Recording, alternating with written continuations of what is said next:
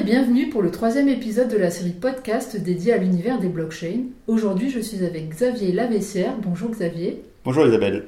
Xavier, vous êtes cofondateur de la Smart Contract Academy, think tank sur les questions de droit et blockchain. Vous êtes également cofondateur de l'ECAN, organisme de formation des technologies émergentes, et également président des Bricodeurs. Donc Xavier, comment en êtes-vous venu à vous intéresser au projet Ethereum? Alors, ce qui est amusant, c'est que j'avais fait euh, avant des études de droit et d'informatique, donc Mhm. de façon séparée, euh, une licence d'informatique et, et un master de droit public euh, après. Et du coup, quand j'ai entendu parler des, de la blockchain en général, ça correspondait à- assez à, à mes centres d'intérêt. La première fois, c'était quand euh, j'habitais à Atlanta. J'ai rencontré BitPay, qui est une des startups euh, Bitcoin prominentes, qui permet de, de, de mettre un module sur le site pour pouvoir payer en Bitcoin. Et donc j'avais pu discuter avec euh, celui qui était à, l'époque son CTO, donc le, le chef technique. Et euh, c'était fascinant de voir la combinaison entre les enjeux politiques. Il, il avait cla- clairement une, une, euh, un- une appétence euh, un, peu anarchiste à vouloir euh, ch- changer le, le modèle dans lequel on fonctionne. Et, et, et en même temps, c'était quelqu'un de très technique, passionné par, par le côté technologique. Ce qui est amusant, c'est qu'il est aujourd'hui euh, le CEO de l'entreprise parce que je pense que ça correspond bien à ce qui se passe dans cet univers, c'est que c'est des gens qui ont une vraie vision d'une société, pas seulement des questions euh, technologiques, mais aussi une, une vision de comment on s'organise en tant que société, et du coup, euh, et, et c'est eux qui font le, cet écosystème. Donc euh, je les ai rencontrés, donc c'était en 2013, puis après, un peu plus tard, j'ai eu la chance de rencontrer Stéphane Tual, donc, qui est le fondateur de Slowkit, une des startups sur les questions IoT et, et Mhm. blockchain il y a deux ans à Genève et j'ai pu euh, du coup euh, euh, avec lui euh, vraiment apprendre à coder euh, le premier euh, smart contract. Et euh, donc c'est vraiment Ethereum et cette vision d'aller un peu plus loin que juste un, système financier mais imaginer d'autres applications à partir de ça qui m'a vraiment euh, euh, vraiment passionné et enclenché. Et c'est à partir de là que, je me suis vraiment euh, spécialisé et que j'ai cherché à en savoir plus je pense que c'est aujourd'hui ce qui m'intéresse le plus, c'est à la fois les questions euh, juridiques, donc c'est d'où la Smart Contract Academy, et euh, je me spécialise avec une thèse sur le sujet. Et euh, de l'autre côté, le côté écosystème, donc ce qui m'intéresse, c'est aussi de participer à un, ensemble et de, favoriser, surtout côté développeur, mais aussi avec, des juristes et des avocats, favoriser des synergies. Donc Ethereum est une blockchain publique créée par Vitalik Buterin et lancée en 2015. Elle permet la création par ses utilisateurs de smart contracts. L'unité de compte utilisée est l'Ether, qui est aujourd'hui la deuxième plus importante crypto-monnaie après Bitcoin. Donc Ethereum, quel est l'objectif? Comment ça fonctionne? Donc l'objectif d'Ethereum, euh, Vitalik le, présente très bien quand il explique l'idée, c'était de dire, il y avait l'idée de la blockchain, donc, qui a été proposée par Satoshi Nakamoto, Mhm. il y a eu le réseau Bitcoin qui a pris de l'ampleur euh, et, et qu'on a vu prendre de l'ampleur. En 2013, euh, Vitalik euh, a publié son, son premier papier sur la question et s'est dit euh, est-ce qu'on ne pourrait pas l'utiliser pour faire d'autres usages, mais de façon multiple? C'est-à-dire qu'il y avait déjà des blockchains qui commençaient à réfléchir sur des thèmes spécialisés de dire on va faire par exemple des contrats financiers un peu, un peu facilités, donc on va augmenter cette blockchain de quelques fonctionnalités supplémentaires. Lui, ce qu'il il a dit, c'est plutôt qu'ajouter une par une des fonctionnalités, je vais faire une blockchain qui va permettre de tout faire, puisque ça permettra de programmer du, programme euh, informatique classique dessus, et, laisser aux développeurs la possibilité de développer ce qu'ils veulent dessus, sans moi concevoir un système particulièrement prévu pour un ou deux usages. Donc c'est plus ambitieux, c'est plus difficile techniquement aussi, et c'est beaucoup des problèmes que rencontre Ethereum, mais c'était euh, l'objectif. Alors sur comment ça fonctionne, en très simple, il faut le voir qu'il y a deux étages. Il y a un étage qui fonctionne exactement comme euh, le Bitcoin. C'est une blockchain, donc c'est un réseau décentralisé de nœuds euh, connectés euh, ensemble. À, à chaque fois qu'on veut faire une action sur cette blockchain, on crée une transaction sur son, sur son ordinateur. Elle est émise sur le réseau, et Mhm. puis certains mineurs valident ces transactions et les rassemblent, et, et ce qui constitue les blocs qui font la blockchain.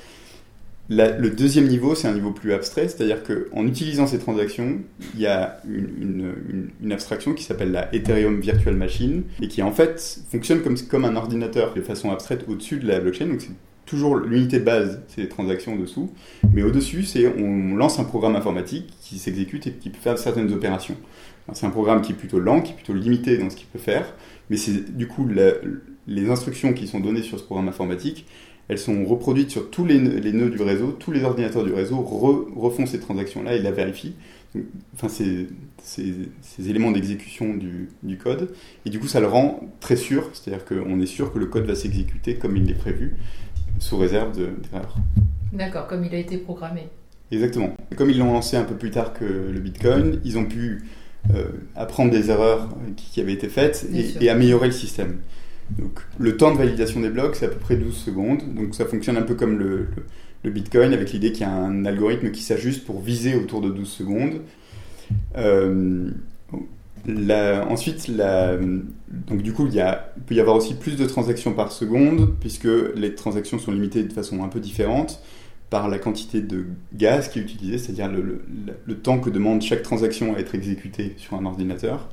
Et, et cette, euh, cette, limite en gaz, elle évolue au fur et à mesure du temps en fonction de la demande du réseau. Donc s'il y a beaucoup de demandes du réseau, on peut augmenter la, la capacité des blocs à, à contenir des, des instructions.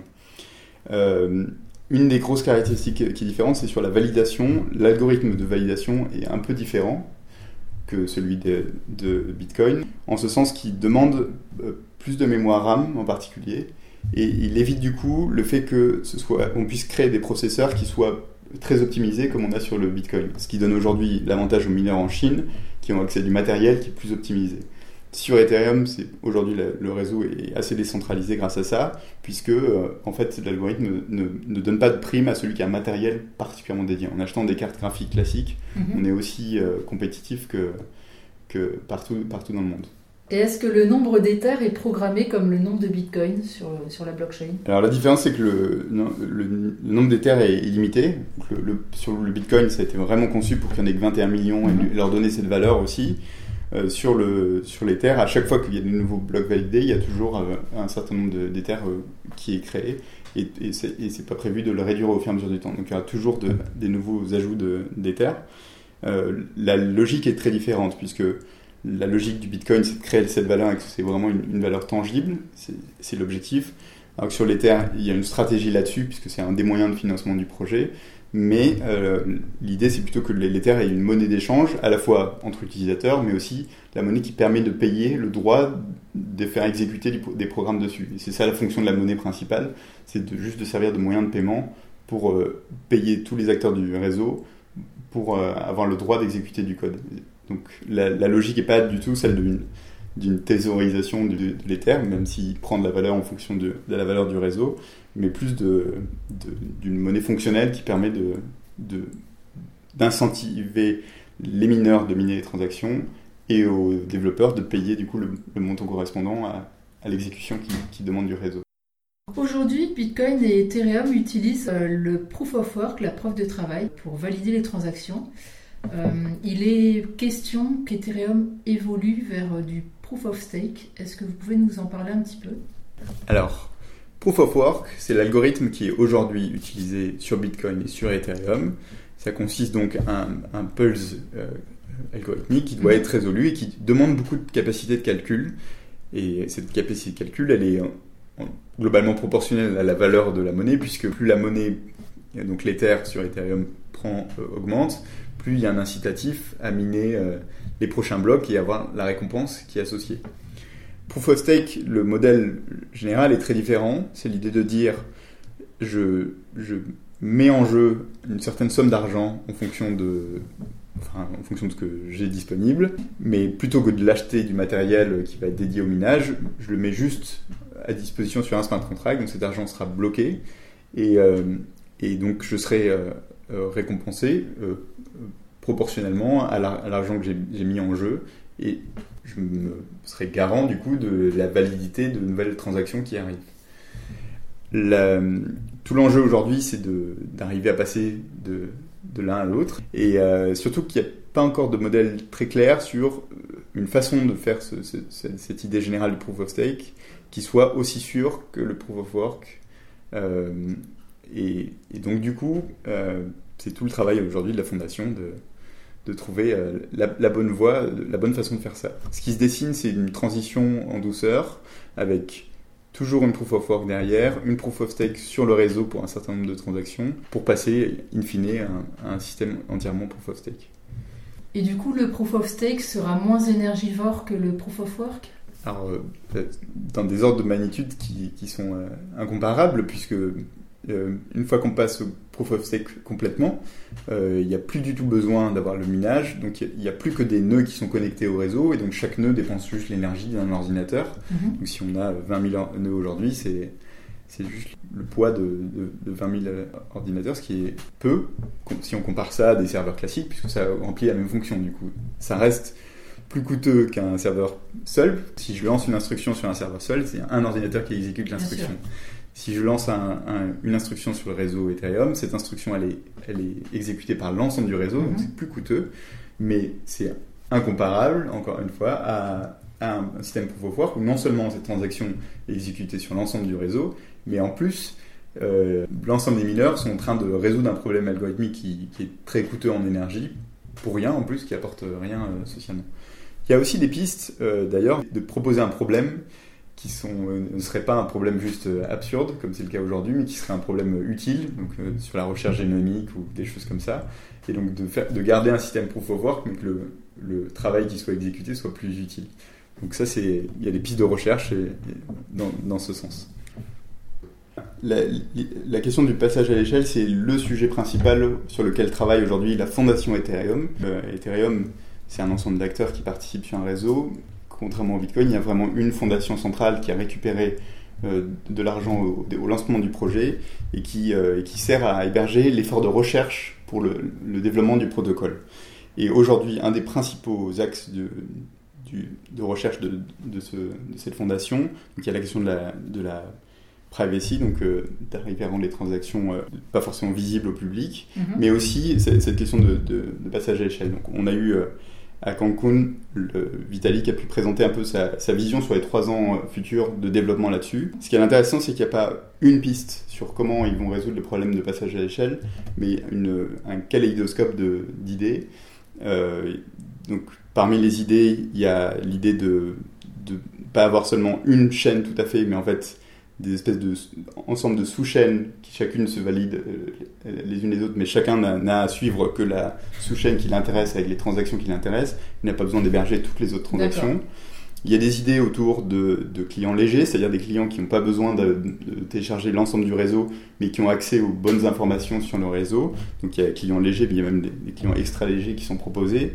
Donc euh, euh, il y a aussi des idées de carrément créer voilà, des, des sous-chaînes euh, complètement presque indépendantes qui, une fois de temps en temps, comme le Lightning Network mhm. sur Bitcoin, viennent se valider sur la chaîne principale. Et donc, du coup, on a, on a deux niveaux de, de fiabilité, un niveau plus opérationnel pratique et un niveau plus, plus sûr et, plus mondial. Donc il y a une myriade de pistes. Euh, J'ai pas le sentiment à ce jour qu'il y ait une, une claire euh, idée de, laquelle va, va, être la plus privilégiée. L'idée c'est de lancer en parallèle ces efforts. Tous sont complémentaires de toute mhm. façon. Et, euh, et d'arriver euh, petit à petit du coup à, répondre à, cette question de passage à échelle. Parce qu'aujourd'hui, il y a un grand nombre de transactions qui sont exécutées sur le réseau. je pense pas que ça limite complètement son développement, mais si on veut imaginer d'autres usages et, les usages qui ont été proposés dès le début, il faut clairement passer à un autre niveau de, de, capacité d'exécution. et donc, tout, cet effort principal qui est mené sur cette euh, question de passage à l'échelle. Donc justement, l'usage prévu au départ, euh, donc, vous parlez des smart contracts, comment ça fonctionne exactement? Donc les smart contracts, c'est exactement ce, code qui est exécuté sur la blockchain. Euh, ce qu'il faut euh, bien voir, c'est que le, nom dans l'univers Ethereum, dans le langage courant, on appelle ça un smart contract ou un contract, mais il faut bien comprendre que n'importe où ailleurs, ça s'appellerait un programme informatique. les smart contracts sont des programmes informatiques exécutés sur la chaîne Ethereum. Euh, ce qui est, donc c'est, ça fonctionne de façon classique comme un programme euh, le plus traditionnel. Ça ressemble même à la plupart des langages euh, habituels. Il y, a, plusieurs versions du langage qu'on peut utiliser. Et, euh, donc ça permet de, faire un ensemble d'instructions. L'usage le plus simple, c'est de dire, on, fait un ensemble de règles où on dépose de l'argent sur ce, sur ce smart contract. quand plusieurs utilisateurs, plusieurs conditions sont réunies, cet argent est redistribué à un des utilisateurs. Par exemple, on veut, on fait une transaction commerciale avec un marchand, il veut être sûr d'avoir l'argent à la fin, on dépose l'argent sur le smart contract, et quand, euh, quand, le, quand il a délivré l'objet qu'on a acheté en ligne, exactement ce que fait eBay, euh, on peut du coup euh, déclencher le paiement. Donc lui voit que, l'argent était bien déposé sur le smart contract et il le récupère cet argent-là. Parce que c'est un programme informatique classique, mais une des vrais avantages, c'est qu'on le lie à des paiements et à l'argent, puisque l'Ether lui-même a une certaine valeur, et donc on peut le lier à l'argent. Aujourd'hui, si on le fait sans ça, c'est particulièrement complexe de, parce qu'il faut intégrer une, entreprise tierce qui fait la, partie paiement, etc. Donc là, ça, embarque à la fois la facilité d'avoir un réseau mondial. On peut, de partout dans le monde, on peut avoir un logiciel qui accède à ce, à ce bout de programme et le lance. le côté sécurisé, on est sûr que le programme va s'exécuter comme il a dit. Et ce programme-là, en plus, gère de l'argent directement sans avoir à passer par une entreprise. on peut transférer de la valeur grâce à la blockchain. Exactement. Quand on parle d'Ethereum, on pense aux ICO. Donc les ICO, qu'est-ce que c'est? Donc les ICO, c'est Initial Coin Offering. C'est le mhm. fait de créer un certain nombre de jetons sur une blockchain et de les vendre au public. Donc le nom, ça rappelle un peu IPO, l'anglais pour dire une offre publique, euh, donc comme une introduction en bourse. Euh, donc l'idée est un peu similaire, on, lance un nouveau projet, on, veut le financer, du coup on crée cet ensemble de jetons qui, vont servir après euh, en général à utiliser la plateforme qu'on est en train de construire ou qui éventuellement représentent directement des parts dans cette future euh, euh, plateforme. Et, donc on les, offre pour un montant qui est fixe au début et puis après qui sera laissé au marché. Euh, il y a deux modalités principales pour faire une ICO aujourd'hui. Soit on lance complètement un nouveau réseau, et donc à ce moment-là, on récupère de l'argent et on s'engage à donner des jetons du futur réseau qui sera créé aux gens qui ont contribué euh, aujourd'hui. Soit on, crée des jetons directement sur la plateforme Ethereum, puisque comme elle permet de créer des programmes sécurisés, un de ces programmes peut être un programme qui dit chaque personne quel montant de jetons ils ont et qui, définit aussi les règles de comment des nouveaux jetons sont créés. On mhm. peut imaginer que le, nombre maximal de jetons est fixé dès le début. On peut imaginer que au fur et à mesure du temps, il y a de nouveaux jetons qui sont créés. Euh, et, donc, euh, et donc, on lance un appel sur Ethereum. Et donc, les gens lancent, euh, enfin, envoient de l'Ether à, à l'adresse de ce, de ce contrat et récupèrent en, échange, du coup, ces jetons. Enfin, en tout cas, ont un, un, droit, du coup, qui correspond au nombre de, des terres qu'ils ont envoyées. Euh, aujourd'hui, il y, a un fort engouement pour ces, modèles de financement parce que c'est un très bon moyen de financer des nouveaux projets, surtout des projets d'infrastructure un peu, un complexes. Euh, et, donc, euh, et donc, on a, un, foisonnement. Il y a beaucoup, beaucoup de spéculations et beaucoup de projets qui se proposent là-dessus qui attire les investisseurs parce qu'ils ont vu le succès d'Ethereum, de Bitcoin, ils veulent, ils veulent pas rater le, mhm. train suivant. Mais à mon sens, la plupart vont échouer. D'ailleurs, Vitalik, il n'y a, pas longtemps, euh, fait un commentaire dans ce sens. Et, euh, et je le partage entièrement. La plupart ne sont, sont, pas crédibles pour, en tant que start-up sur le projet qu'ils proposent, surtout sur leur modèle économique et leur capacité à après euh, récupérer une certaine valeur et donc du coup valoriser les jetons qui correspondent à, à, donc un, un pourcentage de, la plateforme euh, future. Et, donc c'est évident qu'il va y avoir beaucoup de, beaucoup de déceptions. Euh, mais c'est aussi un bon moyen de financer des nouveaux projets. Donc aujourd'hui, les régulateurs sont partagés entre différentes approches, d'interdire complètement, d'encadrer un peu plus, pour permettre d'avoir un, un, écosystème un peu plus, un peu plus sain, où c'est légitime hein, de, lancer un appel à l'épargne pour un nouveau projet, mais soit euh, c'est très clair que c'est un don et que les gens n'ont pas de, d'espérance d'en faire un gain. Et à ce moment-là, ça fonctionne un peu comme du crowdfunding aujourd'hui, et, c'est très bien. C'est pas le cas de la plupart des projets aujourd'hui qui, font espérer d'avoir un gain. Donc soit directement parce qu'il y aura un pourcentage de dividendes qui sera euh, récupéré, soit parce qu'on se dit que le jeton, comme il servira à utiliser la plateforme, il sera nécessaire et donc il aura de la valeur. Et dans ce cadre-là, il faut mieux encadrer, que les, gens qui investissent soient mieux informés et que les projets qui clairement n'ont pas la capacité à mener le projet soient identifiés dès le début mhm. et, et, écartés. Et aujourd'hui, il y, a encore tellement de flou d'informations et un écosystème tellement foisonnant que c'est un peu, un peu dangereux. Aujourd'hui, Ethereum donc, est une blockchain publique euh, et certaines applications euh, sont développées sur euh, la partie privée. Il y a deux façons de faire fonctionner une blockchain. Aujourd'hui, il y a principalement des réseaux publics, donc par exemple Bitcoin et Ethereum, qui sont un seul réseau mondial public. Donc n'importe qui en fait peut inscrire une nouvelle information, participer au réseau, valider les transactions. Il n'y a aucune barrière à l'entrée. Une blockchain privée, qu'on présente souvent en anglais plutôt sous le terme permissionné, c'est-à-dire mhm. qu'il faut des autorisations pour accéder à, cette blockchain.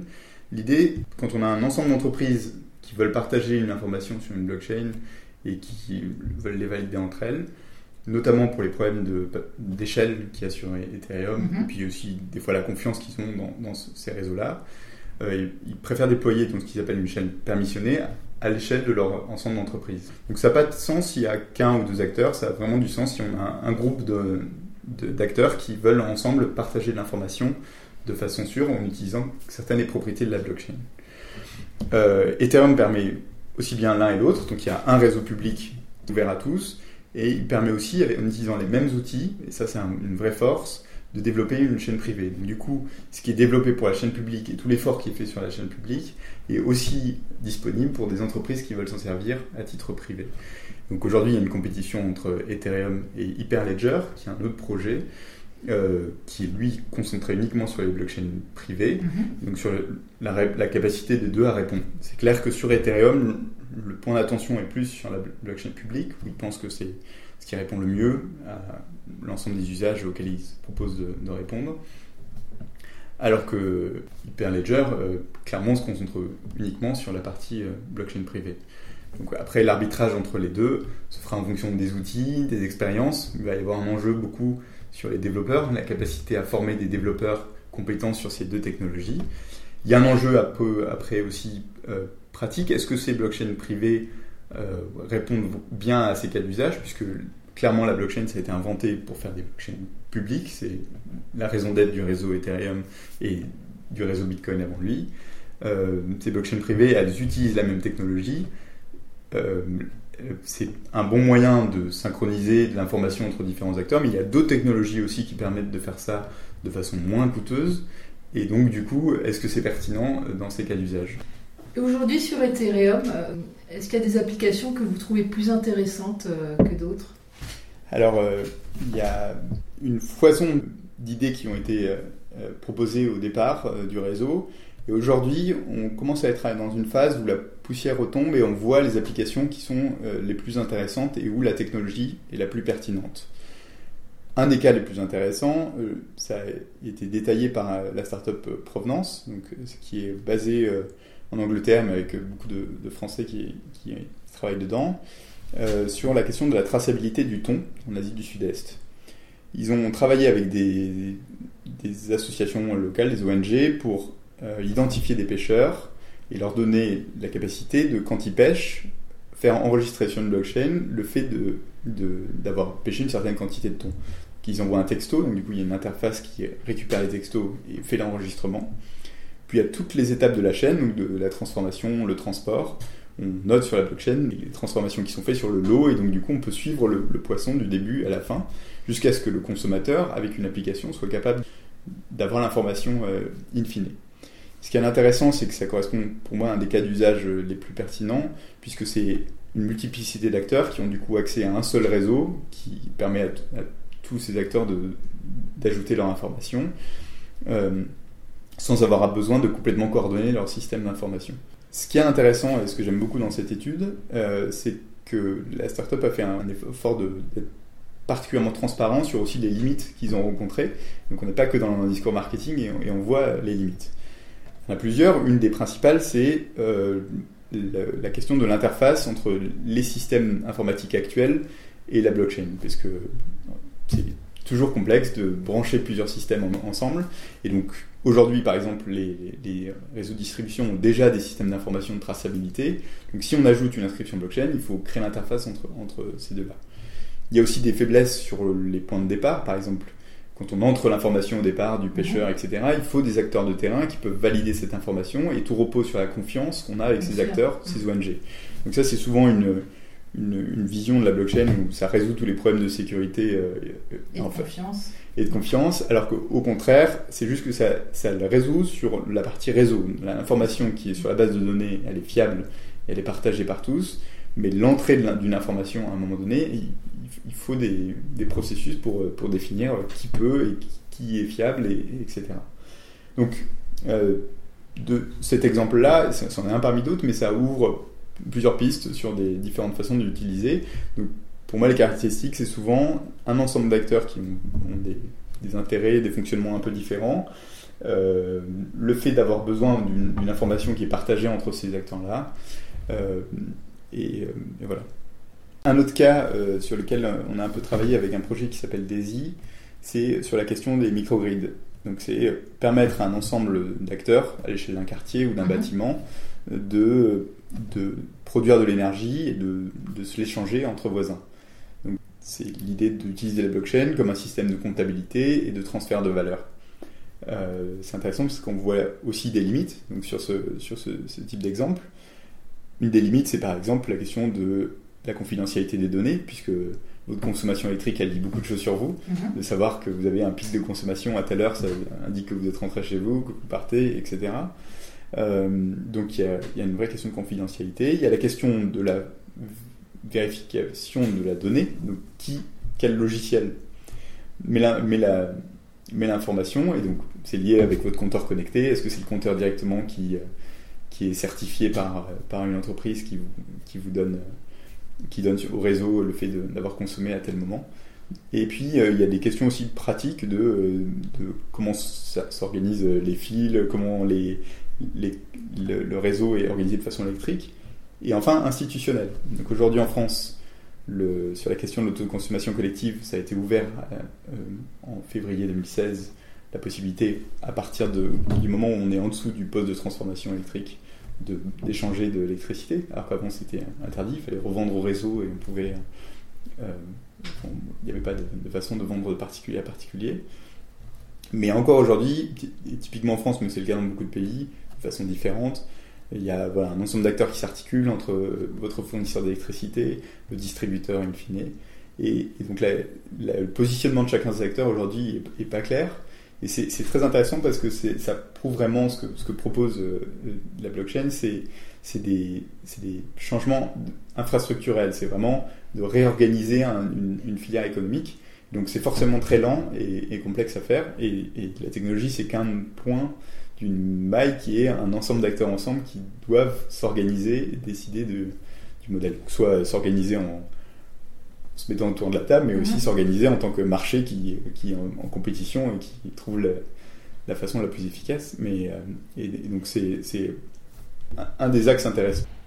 Xavier, je vous remercie pour cet échange autour d'Ethereum. Merci à vous. Et à bientôt. À bientôt.